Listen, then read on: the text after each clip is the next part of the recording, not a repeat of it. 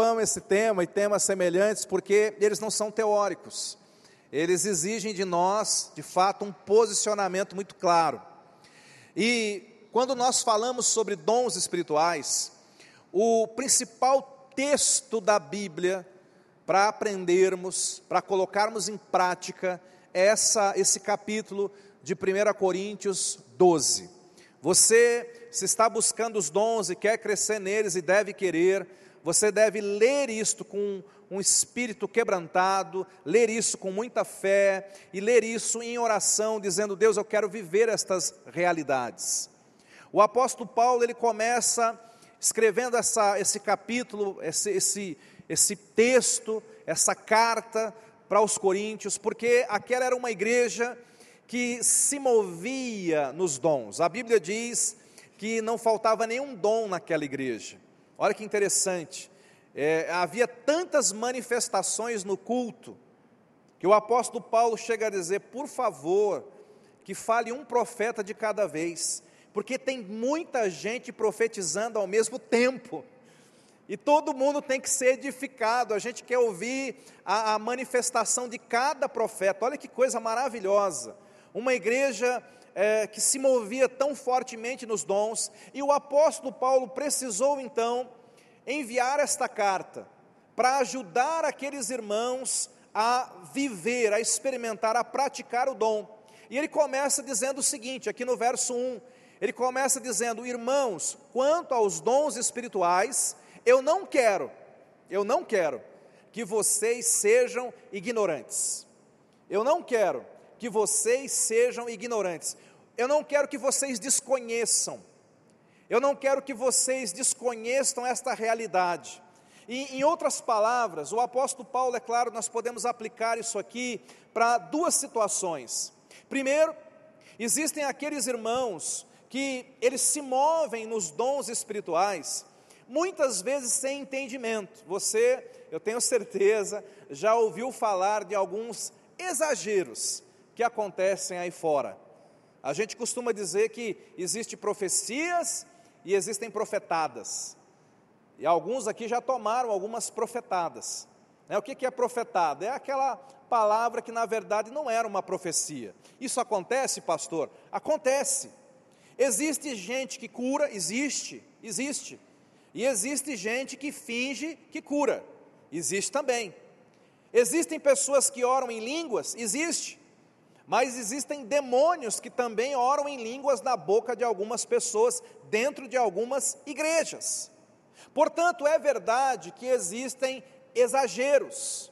E é verdade que o, a igreja de Corinto, ela inclusive tinha algumas situações que precisavam ser tratadas. Então o apóstolo Paulo, ele fala, irmãos, eu não quero que vocês sejam ignorantes nesse assunto. É importante que vocês conheçam esse assunto, saibam a vontade de Deus nesta área do ministério, nesta área da igreja. Então, de um lado, nós entendemos que a igreja do Corinto, ela vivia num, num extremo do reteté. Quem já escutou essa expressão reteté? E eu já falei aqui na outra mensagem, hoje tem tantas situações, infelizmente até na internet, né, de, de cenas, de, de momentos de culto, onde há algumas coisas que eh, são estranhas demais. Existe, fala para quem está do seu lado, existem línguas estranhas, e existem línguas estranhas muito estranhas, fala para ele. Então tem coisas que a gente sabe que é um certo exagero, e o apóstolo Paulo então ele vem ajudar os irmãos. Veja, ele não está proibindo isso. Ele não quer que os irmãos parem de buscar os dons, ele vai dizer busque os dons, mas ele precisa ajudar os irmãos a fazer isso de uma maneira ordeira. Isso é um lado. Nós não podemos ser ignorantes ao tratar os dons espirituais de qualquer maneira. Nós temos que trabalhar isso com muita responsabilidade com muita seriedade. Mas, por outro lado, nós também podemos aplicar este mesmo versículo na vida daquelas pessoas que caminham no outro extremo. Quais são elas? Pessoas que vivem um evangelho apenas de teoria e não de prática. Pessoas que vivem um evangelho apenas de discurso e não de realidade. Pessoas que vivem um evangelho intelectual e não espiritual pessoas que vivem um evangelho teórico e não prático, pessoas que têm a mente muito cheia de palavras do evangelho, mas têm pouca experiência com Deus. Eu lembro de um irmão amado que mudou de Brasília para Itupeva, e ele foi no encontro com Deus. E no encontro com Deus, aquele querido irmão foi batizado com o Espírito Santo e começou a orar em línguas. E quando terminou o encontro, ele me procurou e ele falou, ele me, se apresentou e ele disse: Pastor, eu, eu sou convertido há mais de 15 anos. E por 12 anos eu congreguei em uma igreja em Brasília. Mas essa igreja não, não pregava, não ensinava os dons do Espírito Santo, então eu nunca recebi e eu acreditava que não era para mim, que não era para esses dias. Mas quando eu comecei a vir à igreja, eu vi os irmãos aqui buscando a Deus, e, e ele já falou: eu, eu me inscrevi para o encontro, eu já vim com o meu coração preparado. E ele disse: Eu recebi o batismo com o Espírito Santo. E ele falou: Eu perdi nessa área 12 anos da minha vida, sem essa realidade gostosa. Ele contou a linda experiência que ele teve com Deus ali no encontro, e a maneira como o Senhor veio e o batizou, e o poder de Deus veio sobre ele e ele estava tão sorridente, dizendo: Agora eu tenho uma experiência genuína e verdadeira. E, e amado, essa é a diferença. Nós entendemos que todo crente precisa viver experiências com Deus. Você deve buscar essas experiências. Nós temos uma profunda convicção na palavra de Deus, e o que gera fé no nosso coração é a palavra que ouvimos, é a palavra que meditamos, mas para além da palavra, nós precisamos ter essa, essa experiência da realidade de Deus agindo em nós. Então, receba esse versículo no seu coração. Quanto aos dons espirituais, não seja ignorante. Fala para quem está do teu lado, não despreze os dons. Fala para outra pessoa, não ignore essa realidade. Amém, queridos? É para todos nós. Agora, a partir do verso 7, 1 Coríntios 12, 7, o apóstolo Paulo vai começar então a nos ensinar o que são os dons e quais são eles. E eu quero rapidamente trabalhar com você essa questão. E eu quero desafiar você, nesses dias, a abrir o seu coração, dizendo: Deus, eu quero experimentar isso na minha vida. E eu quero inclusive te ajudar nessa noite tirando algumas barreiras que estão no teu coração e na tua mente, que quem sabe estão impedindo o agir do Senhor nesta área da tua vida. No verso 7, o apóstolo Paulo, inspirado pelo Espírito Santo, ele diz assim: A cada um, porém, é dada a manifestação do Espírito, visando o bem comum. Outra versão diz, visando o que é útil. Você pode até manter na RA para nós, que é a nossa versão oficial ele diz assim: a cada um é dado, é concedido, né? Essa manifestação do Espírito. Vamos aprender algumas coisas nesse versículo. Primeiro delas, quando alguém te perguntar o que é o dom, os dons do Espírito, o que são os dons do Espírito? A sua resposta bíblica, a sua resposta na palavra de Deus, é o verso 7. Quando alguém falar assim, perguntar para você o que são os dons do Espírito, você vai dizer: dons do Espírito são manifestações do Espírito Santo. O que são dons do Espírito, irmãos? O que são dons do Espírito, irmãos? Então, são manifestações do Espírito Santo em nós. Por que, que é muito importante você saber disso e entender isso? Porque, meu irmão, nós cremos, nós cremos que o Espírito Santo ele quer se manifestar em todas as pessoas. Esse texto que nós estamos lendo diz assim: que a manifestação do Espírito é concedida a cada um, não a alguns. Nós temos um, um público bem grande aqui hoje à noite. E pela palavra de Deus eu posso dizer para você, veja o que eu estou dizendo. Deus, o Espírito Santo, quer se manifestar a cada um de nós e não apenas a alguns de nós.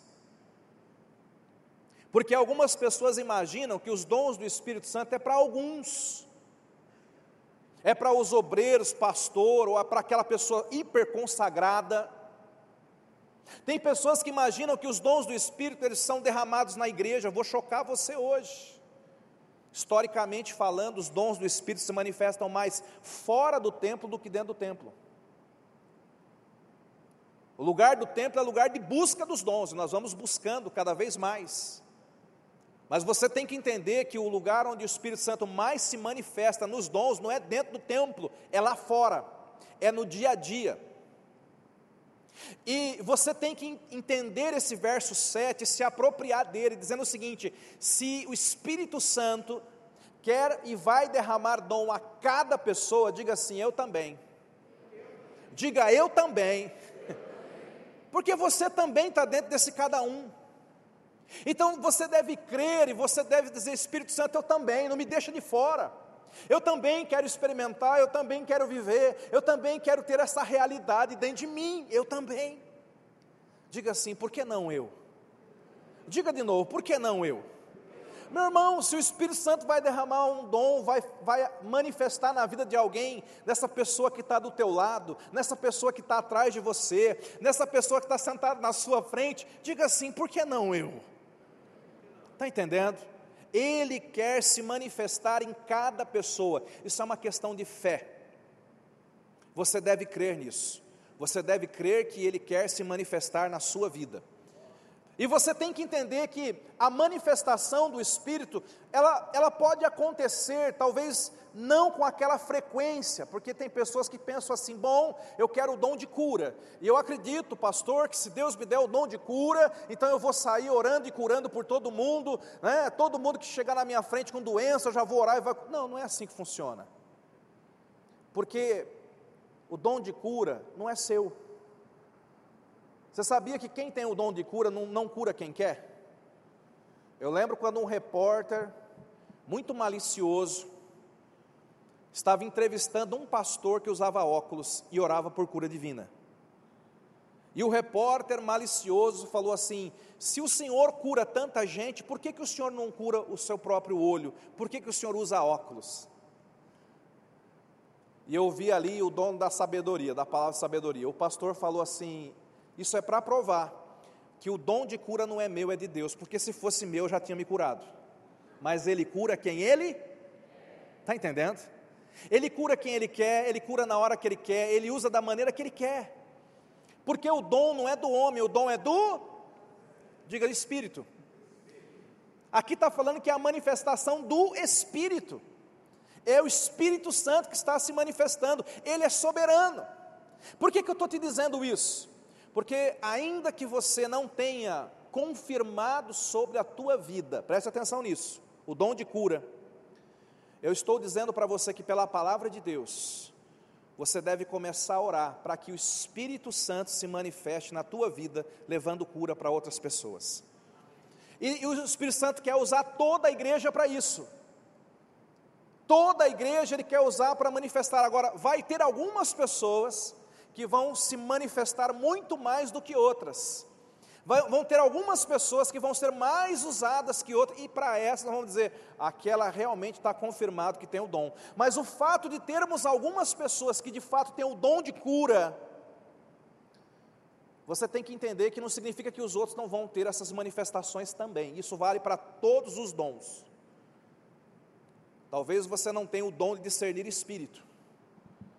Mas em algum momento na tua vida, o Espírito Santo pode e vai se manifestar, dando discernimento acerca de algo na tua vida tão importante, e você deve aprender a orar e buscar isso na tua vida. Espírito Santo, não me deixe errar.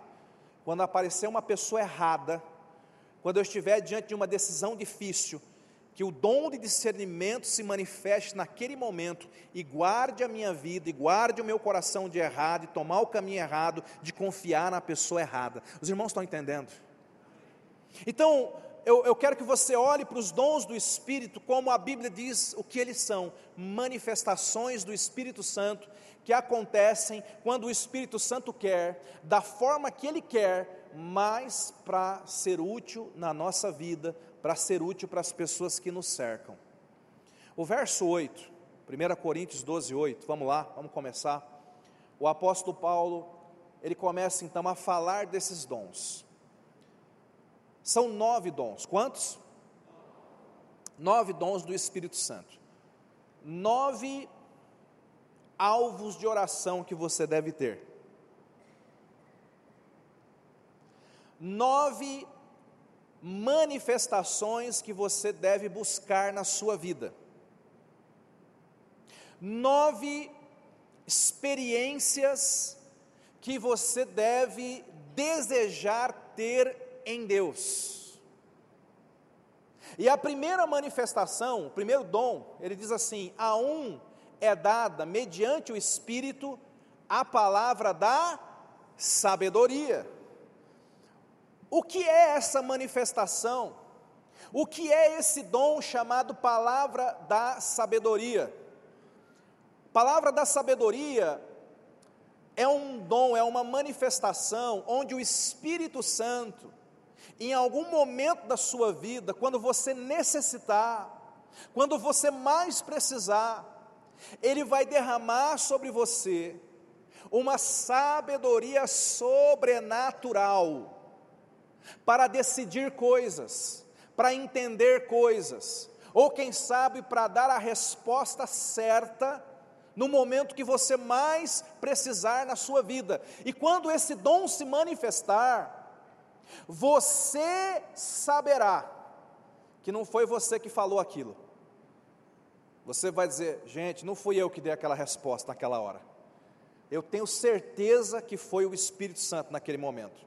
Eu já ouvi quantos irmãos, de maneira simples, às vezes contando um testemunho fala, pastor, naquela hora, nem fui eu. Sabe, foi o Espírito Santo que me capacitou, pastor, e eu comecei a pregar com, com valentia, testemunhar com ousadia. E eu quantas, eu lembro de um irmão, ele sentou na, na, na cadeira de um, de um cabeleireiro. E o cabeleireiro falou assim: sabia que ele era crente. E falou assim: se você, João Elias, falou assim: João Elias, você acredita mesmo que, que, Deus, que Deus criou tudo, que existe? Acredito. Pois então, João Elias, me responda uma pergunta, mas tem que responder dentro da Bíblia. Porque se você me responder dentro da Bíblia, eu vou entender que está certo mesmo. Pode perguntar. E o cabeleireiro ateu perguntou para ele assim: onde estava Deus? Aliás, é, onde estava Deus antes de criar o mundo? Me responda dentro da Bíblia. Dentro da Bíblia. Ora, todo mundo que já leu a Bíblia sabe que Gênesis começa com a história da criação. E a pergunta do cabeleireiro foi: onde estava Deus antes de criar o mundo? Me responda dentro da Bíblia, porque ele pensou assim: antes de Gênesis não tem nada. E o irmão Joelias contando para a gente, falou: gente, na hora eu, me deu um suador, porque eu comecei a pensar: o que, que vem antes de Gênesis?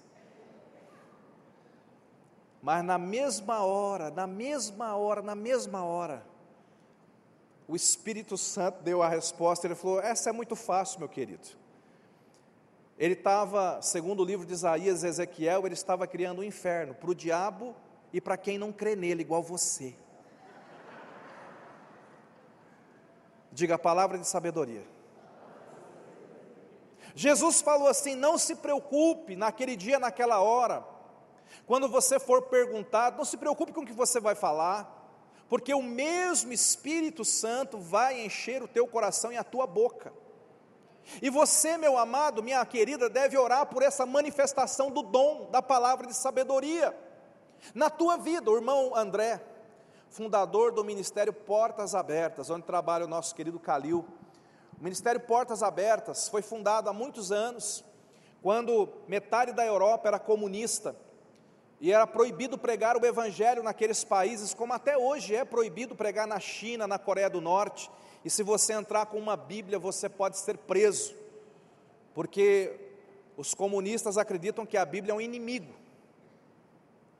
E naquela época, Deus levantou um homem lá na Europa, chamado, até o nome dele, mas ele é apelidado de irmão André. E ele começou a contrabandear Bíblias para dentro dos países comunistas, virou um agente secreto do Reino de Deus. Ele escreveu um livro que eu recomendo chamado Portas Abertas. É um livro cheio de testemunhos incríveis. Mas um desses testemunhos, um desses testemunhos me chamou a atenção, eu quero te dar aqui. Ele conta que um novo convertido lá na antiga União Soviética estava indo para a reunião de célula, um grupo familiar. Eles se reuniam escondidos, porque se a KGB descobrisse, ia matar todos os grupos. Então, eles combinavam, imagina a célula, né? Eles combinavam assim, um chega às sete horas, o outro sete e cinco, o outro sete e dez, não pode chegar todo mundo junto, senão os vizinhos denunciam. Eles pregavam baixinho, eles cantavam baixinho, e na hora de aplaudir, olha, até hoje na China, na Coreia do Norte, em outros lugares, para não fazer barulho, levanta a sua mão direita assim. Olha como os irmãos da igreja perseguida aplaudem, assim, ó. Aplauda o Senhor aí, irmão. Aplauda o Senhor, irmão. Aplaudi em silêncio, para não ser pego. E esse irmão era novo convertido, ele estava cheio de Jesus, cheio de amor pela palavra, e ele estava indo para a reunião à noite. E quando ele estava atravessando uma praça, um guarda se aproximou dele, um, um policial, e disse: Ei, você, para onde você está indo? Enquanto aquele guarda vinha caminhando em direção a ele, ele falou: Meu Deus eu sou de Jesus e eu não posso mentir. Mas se eu contar a verdade, ele vai chamar os outros e vai lá no meu grupo e vai matar todo mundo hoje. E agora? Eu não posso mentir. Mas se eu falar a verdade, todos nós morreremos. E ele então fez aquela oração: Espírito Santo, me ajuda agora. Me ajuda agora. E quando o guarda chegou, vamos, diga para onde você vai. Então ele ele baixou a cabeça com aquele ar de tristeza e disse: Seu guarda, eu estou indo me reunir com os meus irmãos para ler o testamento do meu pai. E o guarda disse: Uh, por favor, pode ir, pode ir.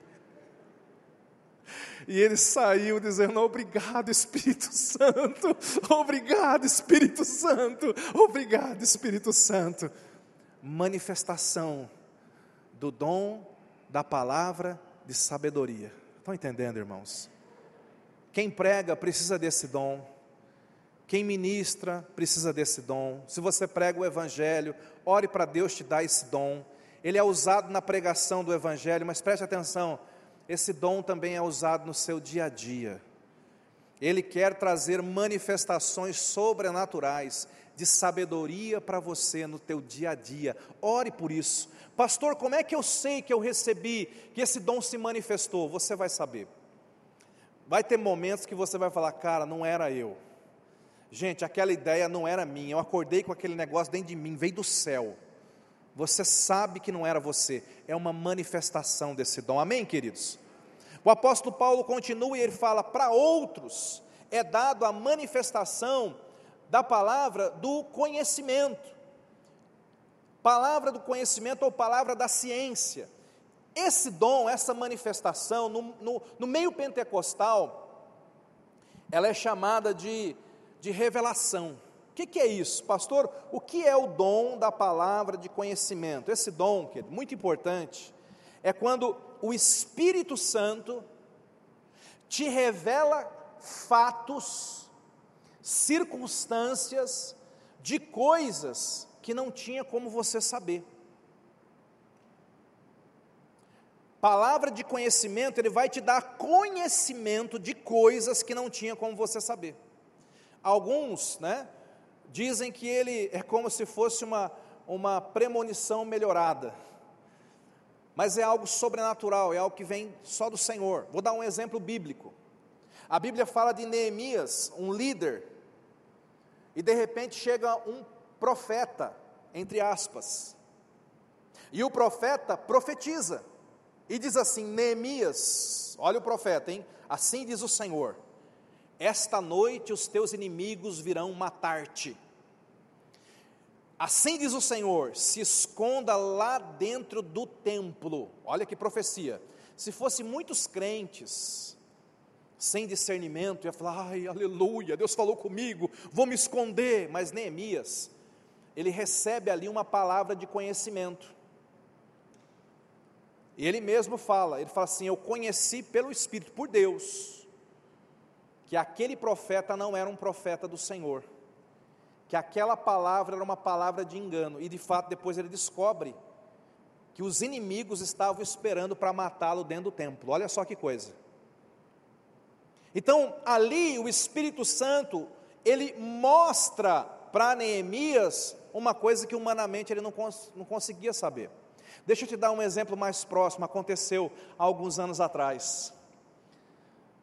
Um testemunha de Jeová bateu na porta da casa de um irmão e começou a falar justamente sobre os dons espirituais. Olha que lindo essa história. E o TJ, como a gente fala carinhosamente, não é desdenhando, o TJ disse assim: não, o Espírito Santo não se move mais, acabou, não tem esse negócio de dom, de língua, de nada.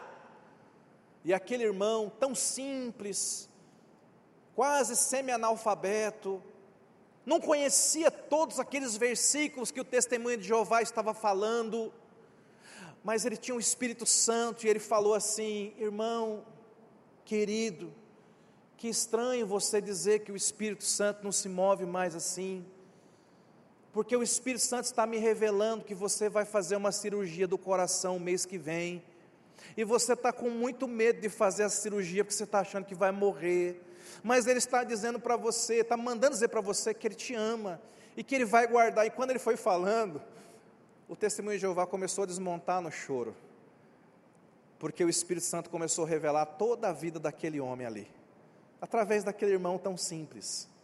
Esse é o dom da palavra de conhecimento. É quando Deus revela fatos desconhecidos. Eu falei da minha mãe. Minha mãe entrou numa igreja um dia com a garganta inflamada, como tanto, todo ano acontecia. E o pregador naquela noite diz assim: O Espírito Santo me revelou que tem uma pessoa com a garganta inflamada. Até aí não tem novidade. Eu já falei também, não é, não é, não é dom. Se eu aqui do púlpito falar assim, irmãos, Deus está me revelando, tem 10 pessoas com dor de cabeça aqui.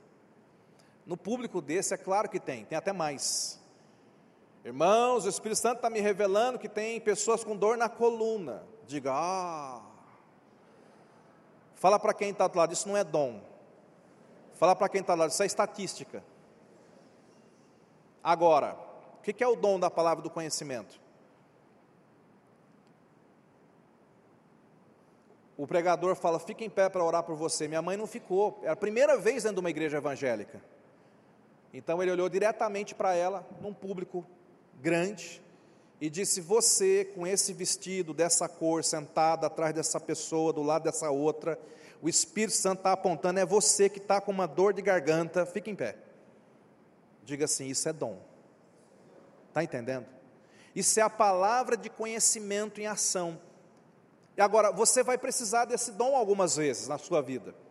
Algumas vezes, o Espírito Santo, se você orar e buscar, você deve orar e buscar. O Espírito Santo vai te dar o dom da palavra de conhecimento. Como assim? Ele vai te revelar coisas ocultas. Ele diz: clama a mim e responder-te-ei, e anunciar-te-ei coisas ocultas que não sabes porque Ele quer te revelar, às vezes, os planos do inimigo contra você, às vezes algo que está errado e você não está percebendo, Ele quer te revelar caminhos novos, Ele quer te dar, Ele quer te mostrar fatos sobre pessoas que você não conhece. É muito, muito poderoso esse dom quando você está aconselhando alguém, porque as pessoas às vezes vêm se aconselhar, e elas não contam toda a história. Né? Você conhece aquele irmão que chegou para o pastor e falou: Pastor, ore por mim eu roubei uma corda. É mesmo, irmão, uma corda, é, ora por mim. E o pastor orou por ele. Ele só não contou para o pastor que na ponta da corda tinha um boi. E às vezes a gente está aconselhando as pessoas, e é assim, as pessoas só contam a corda. Mas quando você tem esse dom, o Espírito Santo sopra, tem um boi aí na ponta dessa corda. Aí você fala, irmão, Deus está falando que tem um boi aqui. Oh, meu Deus! Palavra do conhecimento. Terceiro dom que nós devemos buscar, você deve buscar fé. A, a, o apóstolo Paulo ele fala que a outro no mesmo espírito é dado o dom da fé. Queridos, o que, que é esse dom da fé? Não é a fé para salvação, não é aquela fé que nós desenvolvemos no dia a dia ouvindo a palavra. Aqui está falando de uma carga maior de fé, de uma manifestação sobrenatural de fé. Tem um homem na história da igreja que me inspira demais. O nome dele é George Miller. Não sei se tem uma, uma figura dele. O George Miller, né, se você puder, eu te incentivo a estudar a biografia desse homem, um homem de Deus. E ele é conhecido como um dos maiores exemplos de fé. E todo mundo concorda que ele tinha esse dom sobrenatural da fé. Ele não era apenas um homem de fé, mas ele recebeu o dom da fé. George Miller viveu na Inglaterra na época dele, quando ele era pastor, ele se converteu, se tornou pastor, havia muitos órfãos na Inglaterra, mas não havia orfanatos. Você sabe, quando a gente fala sobre crianças indesejadas, quando a gente fala sobre gravidez indesejada, o mundo tem uma resposta para isso. O mundo grita: aborte. Mas o Evangelho tem outra resposta para isso.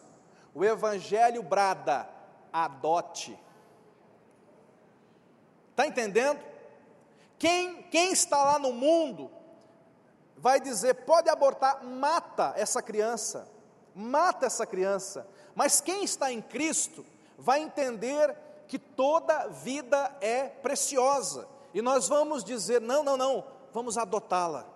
E o, o nosso querido George Miller, ele recebeu uma direção de Deus de fundar um primeiro orfanato. Na verdade, ele fundou cinco grandes orfanatos. Ele cuidou de 10 mil órfãos na vida dele. 10 mil órfãos. Só que ele, tinha um, ele recebeu uma fé tão grande que ele, ele, ele, ele, ele tomou algumas decisões. Primeira decisão que ele tomou: nunca vou pedir dinheiro emprestado para ninguém. Nunca vou fazer empréstimo em banco nenhum. E ele falou: Eu vou alimentar milhares e milhares de crianças sem pedir nada para alguém. E qual que era a regra na vida dele? Toda vez que precisarmos de algo, eu vou orar. E eu creio que Deus vai responder. E ele tinha uma agenda de oração e ele, ele começou a anotar todos os pedidos de oração dele. E todos os dias e momentos em que Deus foi respondendo.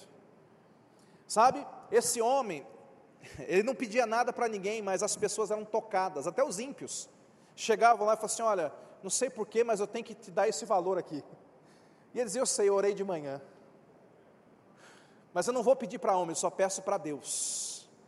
Um homem que tinha uma, uma fé sobrenatural, quando ele morreu, ah, milhares de famílias foram no velório desse homem, chamados de a geração de Miller. Milhares e milhares de pessoas se tornaram homens e mulheres por causa da fé desse homem. Ele tinha o dom da fé. Quando você, você vai ter que entender que em alguns momentos na sua vida, essa fé que você está desenvolvendo, ela é, é muito boa para o dia a dia, se estiver desenvolvida. Mas você vai passar por momentos que você vai precisar da manifestação sobrenatural do dom da fé. Não é que ele vai ficar, ah, eu recebi o dom da fé e vou ficar a minha vida inteira com ele. Não. Vai ter momentos que você vai dizer assim, pastor, naquele, naquele, eu escutei irmãos falando assim, pastor, uma irmã falou para mim outro dia, eu recebi um diagnóstico, mas naquele momento, pastor, não era eu. Ao invés de ficar para baixo e derrubado, mas é como um vulcão poderoso de fé dentro de mim. E eu disse: em nome de Jesus eu vou vencer essa. E ela falou: eu sei que não era de mim, eu sei que era, era do Senhor. E eu creio. Ela recebeu uma manifestação do dom da fé. Esse dom da fé é dado para se operar milagres, esse dom da fé é dado para que você vença barreiras no mundo natural.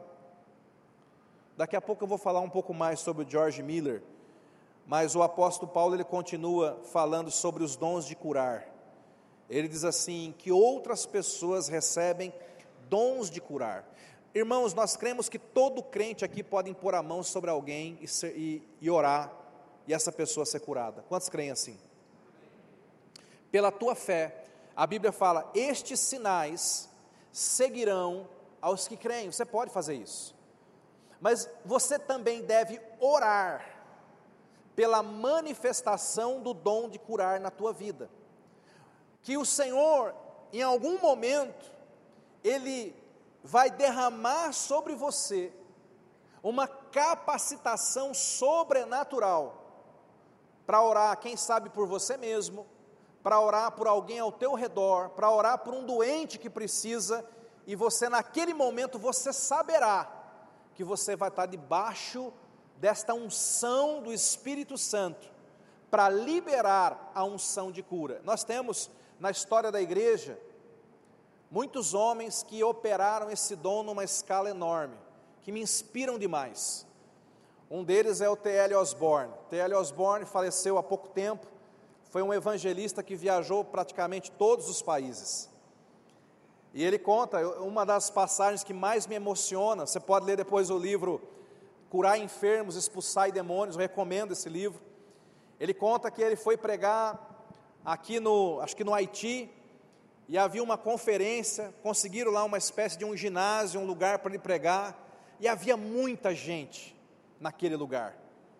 Mas o Espírito Santo tinha dado uma palavra de conhecimento para ele e tinha dito: Olha, aqui vai ter vários bruxos do voodoo que virão nesse lugar para tentar badernar, para tentar estragar o culto.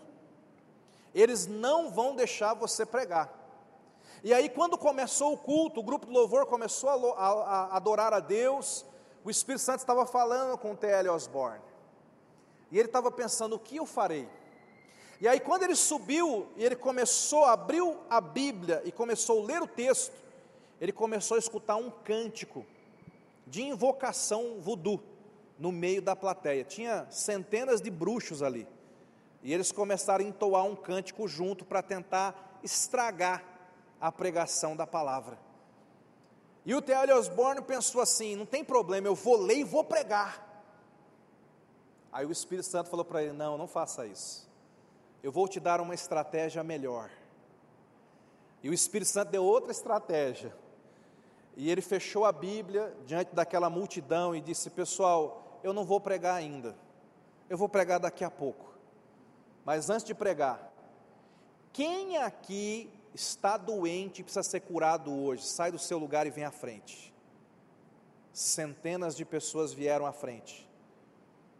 Foi essa a estratégia que o Espírito Santo falou para ele: esse povo nesse momento não precisa de uma palavra, eles precisam ver o poder de Deus.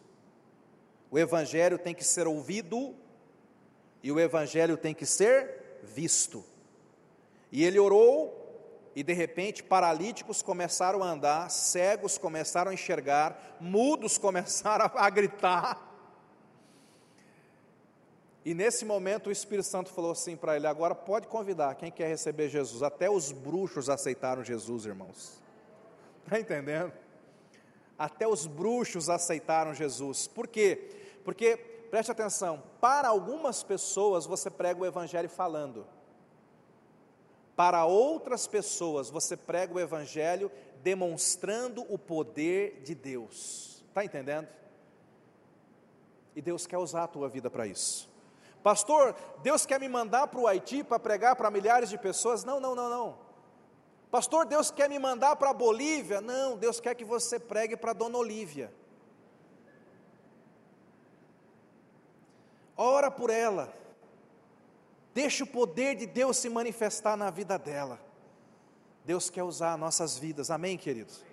Há um outro homem também, eu, eu quero encorajar você a estudar esses homens, a estudar os avivamentos a estudar os avivalistas. Tem um outro que me empolga muito, né? O nome dele é Oral Roberts. Ele é muito conhecido, porque nós temos até hoje nos Estados Unidos a faculdade Oral Roberts, um homem usado, muito usado em cura divina. Ele fundou aquela faculdade. O que as pessoas não sabem é que ele também fundou um hospital. Diga hospital. Diga hospital Você sabia? Oral Roberts, ele orava por cura divina e ele fundou um hospital. Ele foi muito criticado, porque as pessoas diziam assim: por que, que esse homem fundou um hospital se ele podia orar por, por doentes? E ele dizia também o que eu acabei de falar para você: é para você perceber que o dom não é meu. Ele dizia assim: Eu vou orar por todos os doentes, e aqueles que não forem curados pela manifestação do Espírito Santo, serão curados pela manifestação da medicina. Pensa, Sidney, num hospital, é muito lindo o que eu vou falar para você, onde antes de cada cirurgia, todos os médicos e enfermeiros que iam fazer aquela cirurgia davam as mãos e oravam pela cirurgia. E o hospital fechou, diga assim: fechou. Sabe por que fechou? Ele mesmo conta. Tinha cirurgia que, quando orava, o cara era curado. Meu Deus amado.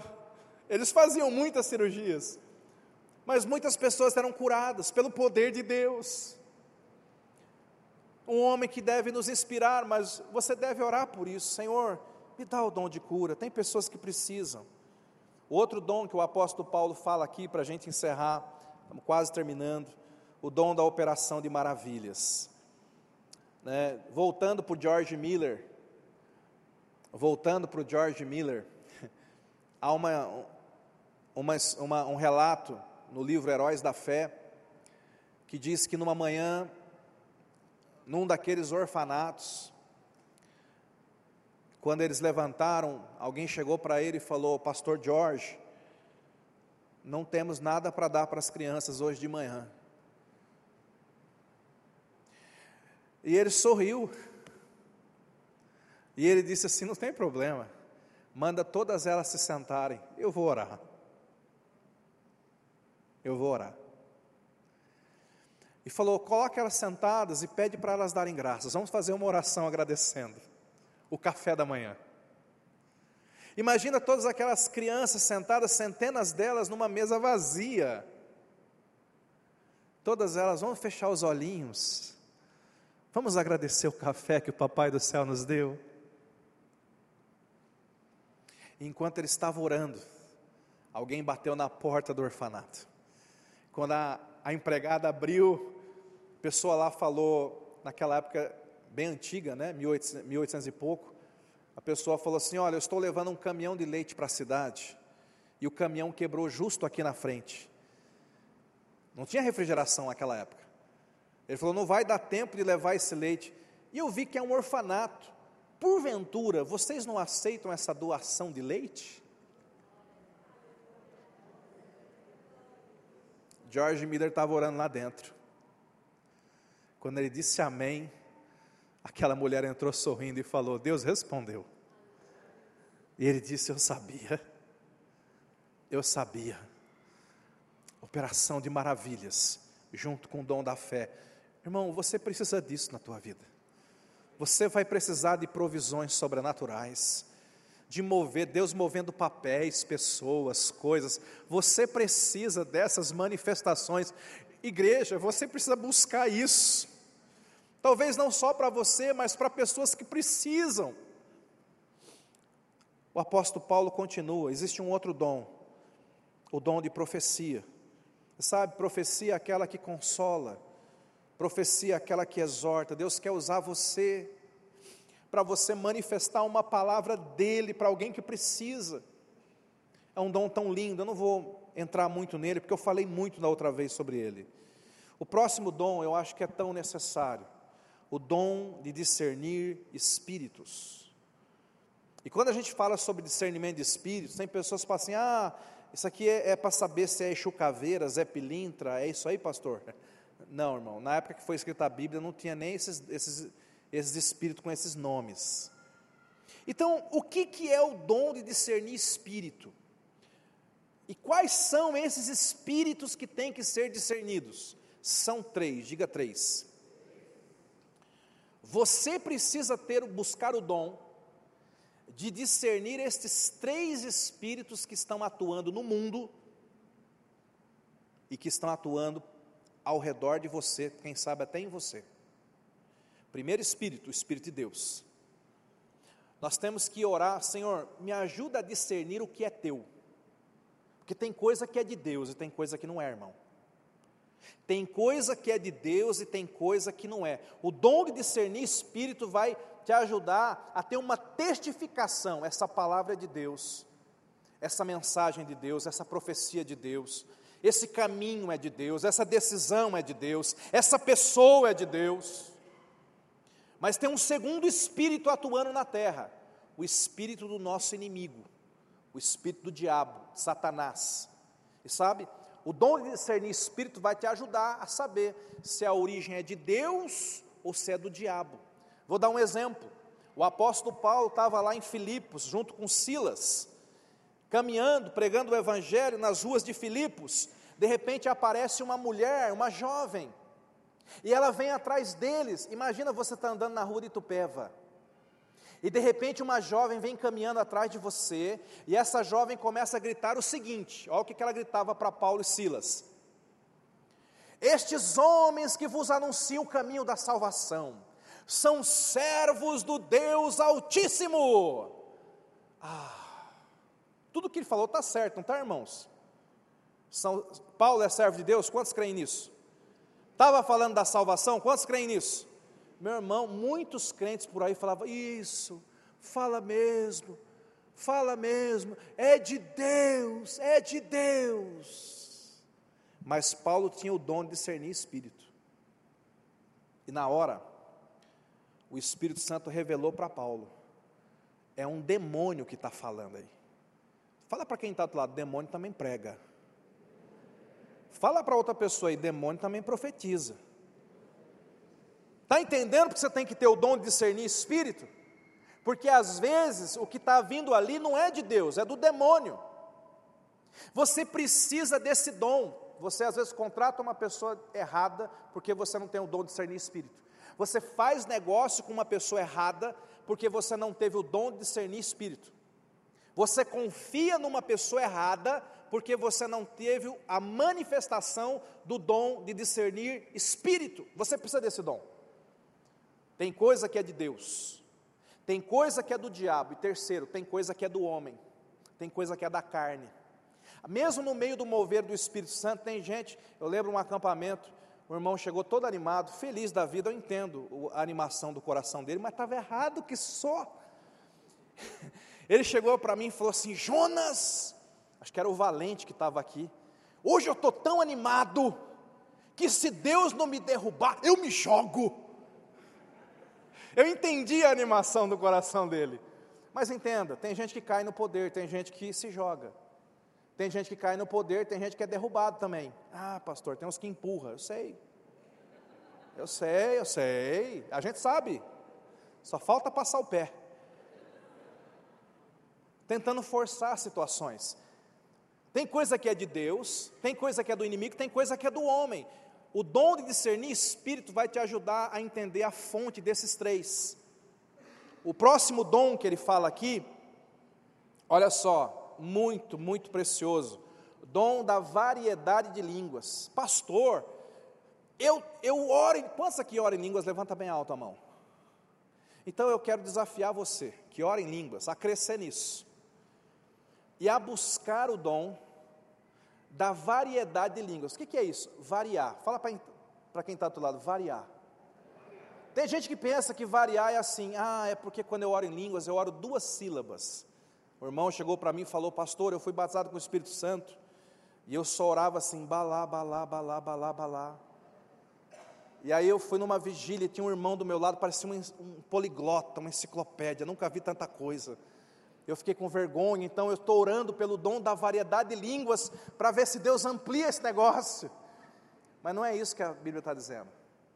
É que as línguas estranhas, elas têm pelo menos quatro tipos dela na Bíblia. Um, eu, eu, eu ouvi esse testemunho acontecendo na época da tenda, uma vez. Um irmão chinês entra na igreja com a sua esposa convertida. Ele, ele, na verdade, não era irmão, não era convertido. O marido chinês entra na igreja com a sua esposa convertida. No meio de um culto, Um outro irmão, que era um vendedor brasileiro, nunca tinha estado na China, não sabia nada de China. Esse irmão começa a orar em línguas, numas línguas bem estranhas. E quando ele vai orando em línguas, o chinês começa a chorar. Começa a chorar. Quando termina o culto, o chinês chega para a mulher e fala assim: Quem é aquele, aquele rapaz que estava orando em chinês? Porque tudo que ele rezou em chinês estava falando comigo. Então, o primeiro tipo de língua estranha é aquela de Atos, quando Deus concede que alguém fale numa língua daqui da terra, mas como um sinal para pessoas descrentes. Isso existe? Existe. Existem pessoas que se converteram por causa desse dom. Primeiro tipo. Segundo tipo, mais comum, que eu espero que todo mundo aqui busque, tenha e pratique, a oração em línguas para edificação pessoal. Se você é batizado no Espírito Santo e ora em línguas, a Bíblia diz que nós oramos em línguas para nos edificar. Então, edifique-se todo dia orando em línguas, todo dia. Quanto mais você ora em línguas, você fala com Deus em línguas, mais você está se edificando. Língua para edificação pessoal. Terceiro tipo, Língua como intercessão por algo que você não conhece. Às vezes, o Espírito Santo vai te usar para orar em línguas por situações que você não sabe. Um pastor norte-americano estava dirigindo numa, numa estrada e sentiu uma vontade tão grande de orar. Ele falou que ele nunca tinha sentido algo tão forte. Ele parou o carro, entrou lá num, naqueles restaurantes que fica na beira da estrada, um graal da vida, foi para dentro do banheiro, se trancou lá dentro e começou a orar, em, portu, em, em inglês, né, a língua dele lá. Mas de repente ele sentiu algo tão forte, ele começou a orar em línguas. E de repente aquilo foi ficando tão forte que ele começou a gritar em línguas. E de repente ele começou a gemer em línguas. Ele brinca e diz: Eu acho que se tivesse alguém andando naquele banheiro aquela, aquela tarde, deve ter pensado: meu Deus, esse, esse coitado comeu alguma coisa muito ruim, né? Porque ele gritava tão alto, mas ele não sabia o que estava acontecendo. Quando ele sai do banheiro, todo o restaurante estava olhando para ele. Ele falou: nem, nem pedi nada para comer, fui embora.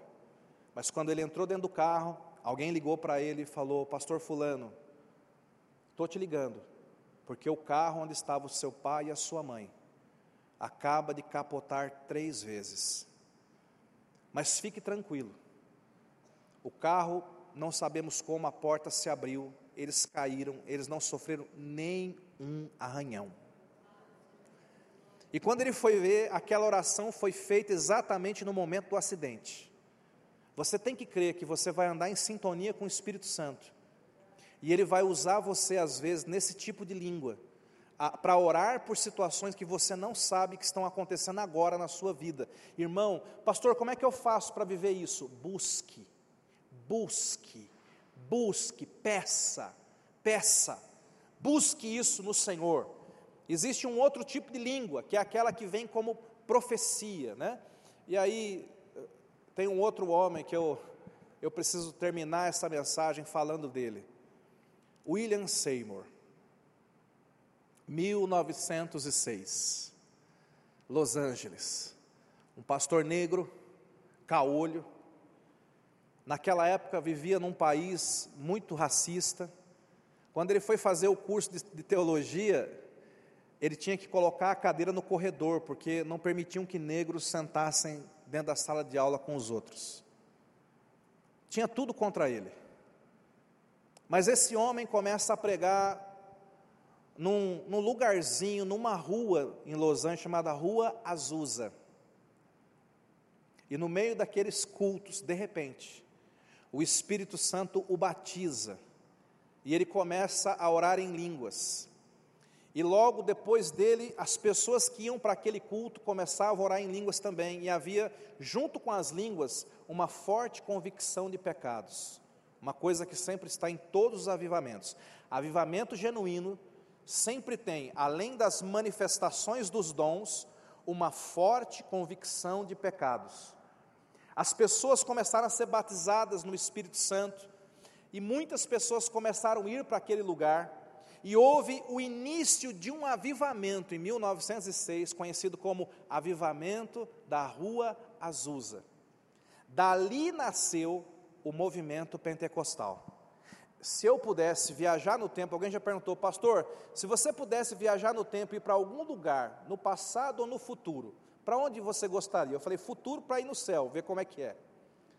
Mas se eu pudesse no passado, eu já tenho a minha data do meu o meu carro de volta para o futuro, eu iria para 1906, eu queria estar numa daquelas reuniões. Uma mulher entra ali, Aimee Simple MacPherson, é batizada com o Espírito Santo, sai dali e funda a Igreja do Evangelho Quadrangular. Dois homens entram ali, batistas, são batizados com o Espírito Santo. Daniel Berg, Gunnar Wingren. No meio daquele mover pentecostal, eles começaram a escutar o Espírito Santo falando para eles: parar, parar, parar. E não tinha Google para dar um parar no Google, sabe? Eles foram para a biblioteca municipal de Los Angeles, começaram a investigar o que, que é parar, que lugar é esse que o Espírito Santo quer que a gente vá. E eles descobriram: parar é o nome de um estado no Brasil. Em 1910, esses dois missionários que saíram do avivamento da Rua Azusa chegaram em Belém e fundaram as Assembleias de Deus, que hoje tem no Brasil 30 milhões de membros. Irmão, você não queria estar numa, numa noite dessa lá, não? Um presbiteriano italiano chamado Luigi Franciscon entra naquela reunião é batizado com o Espírito Santo, começa a orar em línguas. E Deus, Deus ama o Brasil, gente. Eu, pelo, o avivamento da Rua Azul mostra isso. Deus direciona ele a vir para o Brasil. Ele vem para o Paraná e depois para São Paulo. E ele funda a congregação cristã no Brasil. Todas as grandes igrejas pentecostais, o mover, a colheita de almas, de milagres, de sinais, elas elas tiveram a sua origem no avivamento da Rua Azusa que você devia estudar. Por que, que eu devia estudar, pastor? Primeiro, porque isso vai te inspirar, porque isso vai aumentar a sua fé, porque você vai entender que Deus fez, Deus faz e Deus quer continuar fazendo. E você vai entender que se Deus usa esse homem, pode usar você também.